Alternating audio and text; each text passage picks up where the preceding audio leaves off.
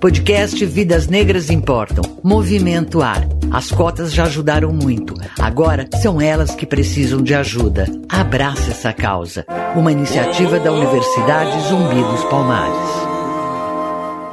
Acompanhe neste episódio a conversa com Celso Nesquier, diretor-presidente da Associação Brasileira de Mantenedoras de Ensino Superior. Nesquier fala sobre o papel das universidades particulares na promoção da diversidade e a participação da associação no movimento pela renovação das cotas. Celso, obrigada pela sua participação no nosso podcast. o prazer é meu.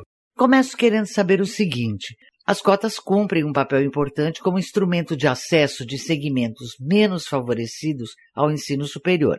Mas sabemos também que isoladamente elas não são suficientes no combate às desigualdades.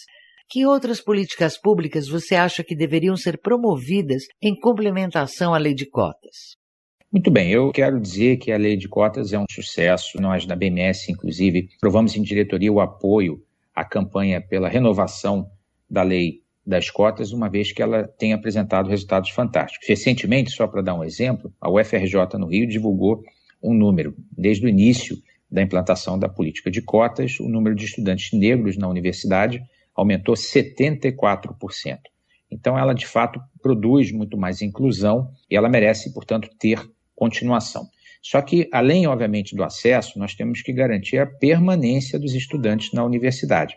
Por isso, um possível aprimoramento da lei, no momento em que ela for renovada, é a inclusão de algum tipo de auxílio para que esse estudante possa ter condições de se manter estudando. Nós sabemos que, originalmente, por razões históricas, é, os estudantes negros têm origem em camadas menos favorecidas economicamente da população. Por isso mesmo, eles estão em maior risco de abandono e evasão durante a universidade, muitas vezes porque precisam trabalhar para o seu próprio sustento ou sustento da sua família.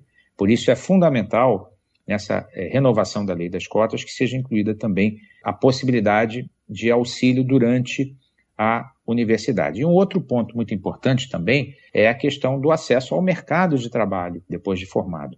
Nós estamos vendo algumas grandes empresas, como o Magazine Luiza, a Edux, né, a Estácio de Sá, como universidade, organizando programas de trainee voltados para pessoas negras. Isso é muito importante para que o mercado de trabalho também tenha maior equidade na contratação. É por fim, eu queria dizer que é muito importante também a manutenção do ProUni. O ProUni, que é a política que dá bolsas integrais e parciais para estudantes em universidades particulares, oriundos de escolas públicas, ele também tem um papel muito grande de ampliação da diversidade. E só para dar um número aqui também, quando o ProUni começou, lá em 2005, a quantidade de alunos que se declaravam pretos ou pardos era de 48%.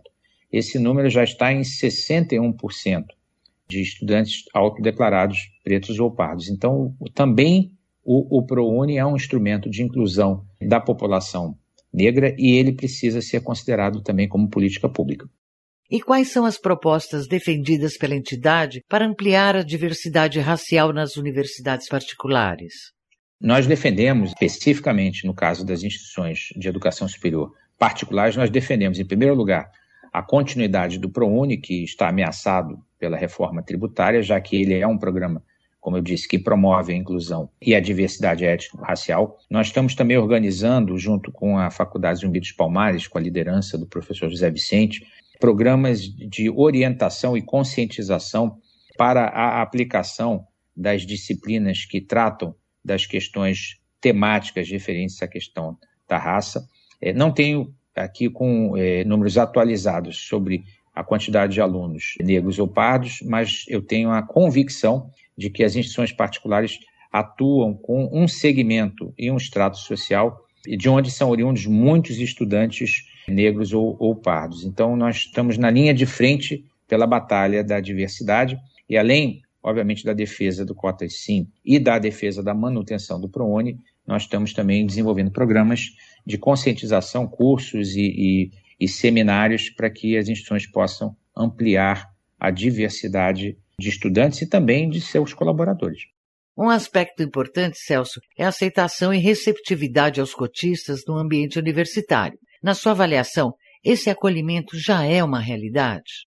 A relação dos cotistas, no início, se nós olharmos historicamente a implantação da lei das cotas, ou mesmo de outros programas que funcionam para as instituições particulares, ela contou com uma certa desconfiança inicial, mas hoje eu penso que elas são muito bem aceitas, são muito bem administradas pelas instituições também. Ocorre que ainda há muito o que se fazer com relação não só às disciplinas, mas no próprio ambiente institucional. Por exemplo, criar, como eu disse anteriormente, as disciplinas, os programas e os eventos específicos sobre a conscientização negra, sobre a questão cultural também das minorias. Então há muito o que se fazer em termos de criação de uma conscientização, mas eu penso que nós avançamos bastante desde a implantação da lei das cotas. Creio que a sociedade hoje já entende a importância da correção desse erro histórico e que, por isso mesmo, todos nós, enquanto sociedade, temos responsabilidade.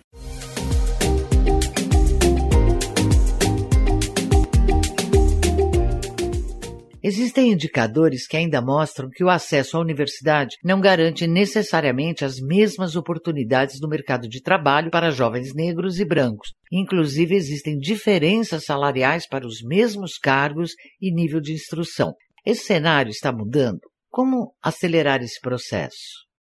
É, eu acho que ainda é uma velocidade lenta, por isso que eu saúdo iniciativas como essa, inclusive de uma entidade vinculada à BMS, que é a Edux, a mantenedora da Universidade de Estácio de Sá, que realizou recentemente um, um programa de trainee voltado para pessoas negras, e isso foi objeto até de um, de um podcast muito interessante e que os ouvintes podem acessar lá no nosso portal da BMS e contou com a rosa participação do professor José Vicente. Eu acho que ainda é um processo lento, mais uma vez, temos que criar um trabalho forte de conscientização, temos que verificar onde a lei pode ser inclusive aprimorada, que ela possa criar condições também de correção de eventuais erros que ainda existam né, e situações que possam ser revertidas, mas segundo dados que nós tivemos acesso, né, um estudo feito pelo jornal Folha de São Paulo, a progressão da lei das cotas e da sociedade brasileira como um todo, é, se nós tivermos essa continuação por mais 10 anos, o estudo mostra que em 12 anos